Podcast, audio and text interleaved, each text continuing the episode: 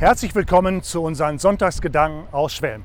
Heute sind wir mittendrin, mitten im Verkehr. Läuft im Verkehr etwas verkehrt? Wir feiern unser Miteinander im Namen des Vaters und des Sohnes und des Heiligen Geistes. Amen. Ich lese aus Psalm 103. Der Herr ist voll Liebe und Erbarmen, voll Geduld und unendlicher Güte. Er straft uns nicht, wie wir es verdienten. Unsere Untaten zahlt er uns nicht heim. So unermesslich groß wie der Himmel ist seine Güte zu denen, die ihn ehren. Sofern der Osten vom Westen liegt, so weit entfernt er die Schuld von uns. Wie ein Vater mit seinen Kindern Erbarmen hat, so hat der Herr Erbarmen mit denen, die ihn ehren. Er sei dem Vater und dem Sohn und dem Heiligen Geist, wie es war im Anfang, jetzt und immer da und von Ewigkeit zu Ewigkeit. Amen. Wir wollen beten. Guter Gott, gütig und barmherzig bist du und hast unendliche Geduld mit uns und mit allen Menschen. Dafür danken wir dir. Lass uns heute neu hören, wie gütig du bist. Hilf uns in unserem Alltag mit unseren Mitmenschen liebevoll umzugehen. Amen.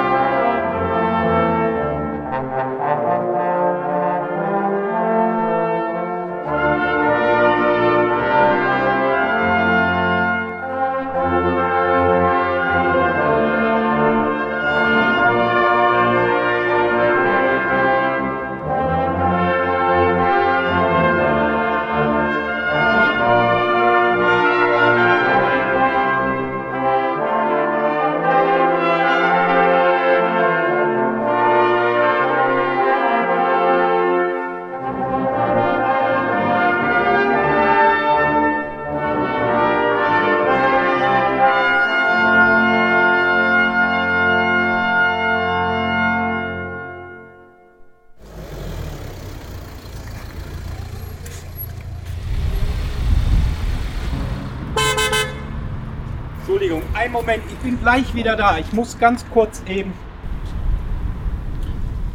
Es gibt schon eine große Rücksichtslosigkeit. Im Straßenverkehr insbesondere. Jeder könnte da seine Geschichte zu beitragen. Muss mal eben. Und wie komme ich jetzt hier vom Parkplatz runter? Das ist wie sonst auch im Straßenverkehr. Es wird gedrängelt, abgedrängt, Überholmanöver, gefährlich so viele Situationen, mir wird die Vorfahrt genommen, ich denke, Geschichten gibt es genug. Wie kommt es dazu? Und dann die Aggression. Vielleicht liegt es daran, wenn viele Menschen unterwegs sind, wenn eine große Enge herrscht, dass Menschen dann sich unter Druck fühlen. Ich bin in meiner Blase und reagiere viel schneller aggressiv und meine andere sehen mich ja sowieso nicht. Ich könne einfach so handeln. Stress im Verkehr scheint irgendetwas verkehrt zu sein. Me first, ich zuerst. So scheint oft das Motto zu sein. Mir selbst ist es noch kürzlich widerfahren. Ich fahre eine Passstraße mit meinem Rennrad hinauf und werde von einem Fahrzeug abgedrängt, sodass ich drohe, den Abhang hinunterzurutschen. Adrenalin und Noradrenalin suchen sich den Weg durch meine Blutbahnen, der Blutdruck steigt. Und umso mehr, als ich sehe, dass der mich überholende Wagen hinten zwei Fahrräder geladen hat. Der müsste es doch eigentlich besser wissen, so schoss es mir durch den Kopf. Der muss sich doch in solche Situationen hineinversetzen können. Etwa einen Kilometer weiter sehe ich, wie der Fahrzeugführer ein Fahrrad ablehnt. Ich stelle ihn und stelle ihn zur Rede. Er schaut beschämt nach unten und sagt, bitte entschuldigen Sie, ich habe Sie nicht gesehen. Die Sonne. Schlagartig war mein Ärger verraucht. Er war schneller verraucht, als er gekommen war. Es war eine Situation, in der etwas erklärbar war. Man konnte sich erklären. Aber in so kurzen Szenen, wie wir sie gerade erlebt haben, der Fahrzeugführer ist plötzlich weg. Gelingt das nicht und dann steigt der Puls. Wie so in vielen Bereichen des Lebens. Wenn ich als Radfahrer in Ausnahmefällen einmal nicht einen Radweg benutze, es vorkommt, schimpfen Autofahrer sofort. Aus ihrer Perspektive haben sie hundertprozentig recht. Die meinige ist Glas, Rollsplit, im Herbst feuchtes Laub oder uneinsehbare Ein- oder Ausfahrten. Jeder hat seine Perspektive. Es käme also auf einen Perspektivwechsel an. Wir alle kennen im wahrsten Sinne des Wortes einen anderen Blickwinkel. Wir kennen sehr deutlich den toten Winkel. Wie oft ist es uns selbst widerfahren, dass wir jemanden nicht wahrgenommen haben. Das passiert.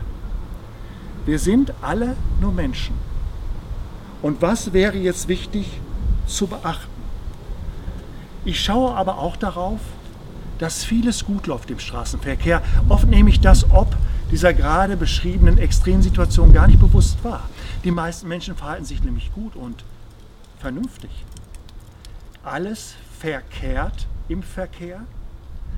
Wenn wir eine Haltung gewinnen, auch das Schöne zu sehen, tut uns das doch allen schon einmal richtig gut. Für mich spielt die Gelassenheit eine große Rolle. Wenn ich versuche, den anderen zu erziehen, erzeugt das nur noch mehr Aggressivität. Auf seine eigenen Rechte zu pochen, bringt ja an der Stelle gar nichts. Und ich kann, wenn ich auf mein Recht poche, nicht zur Entspannung wirklich beitragen. Für mich selbst gilt immer die Regel, dass der Stärkere den Schwächeren achtet. Der Autofahrer den Radfahrer und Fußgänger, der Radfahrer den Fußgänger und auch Fußgänger untereinander. Rücksicht zu nehmen. Ein gleichmütiger Umgang täte uns allen gut. Was hätte wohl Jesus gesagt? Gut, er kannte die Situation unseres modernen Straßenverkehrs nicht, aber er kannte die Menschen. In guter jüdischer Tradition sagte er, du wirst mit dem Maß gemessen, mit dem du misst. Oder, was siehst du den Splitter im Auge deines Nächsten und den Balken vor deinen eigenen Augen nicht? Ziehe zuerst den Balken von deinen Augen, dann kannst du dich dem Splitter deines Nächsten widmen. Jesus sagt das, um deutlich zu machen, dass wir nicht Splitter Richter sein sollen, dass wir eher barmherzig miteinander umzugehen haben, weil wir auch die Mängel in unserem eigenen Leben allzu gut kennen. Es kommt also auf die Haltung an, barmherzig mit dem Nächsten umzugehen. Vielleicht widerfährt mir dann ja auch Barmherzigkeit, wenn ich einmal jemandem im toten Winkel habe. Amen. Entschuldigung, hat einen Moment länger gedauert.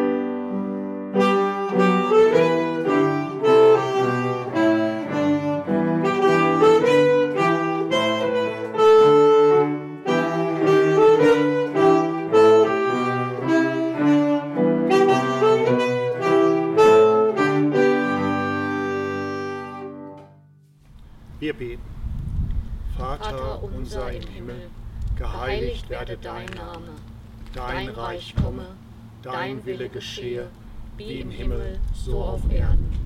Unser tägliches Brot gib uns heute und vergib uns unsere Schuld, wie auch wir vergeben unseren Schuldigern.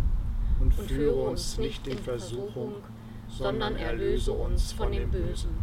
Denn dein ist das Reich und die Kraft und die Herrlichkeit in Ewigkeit. Amen.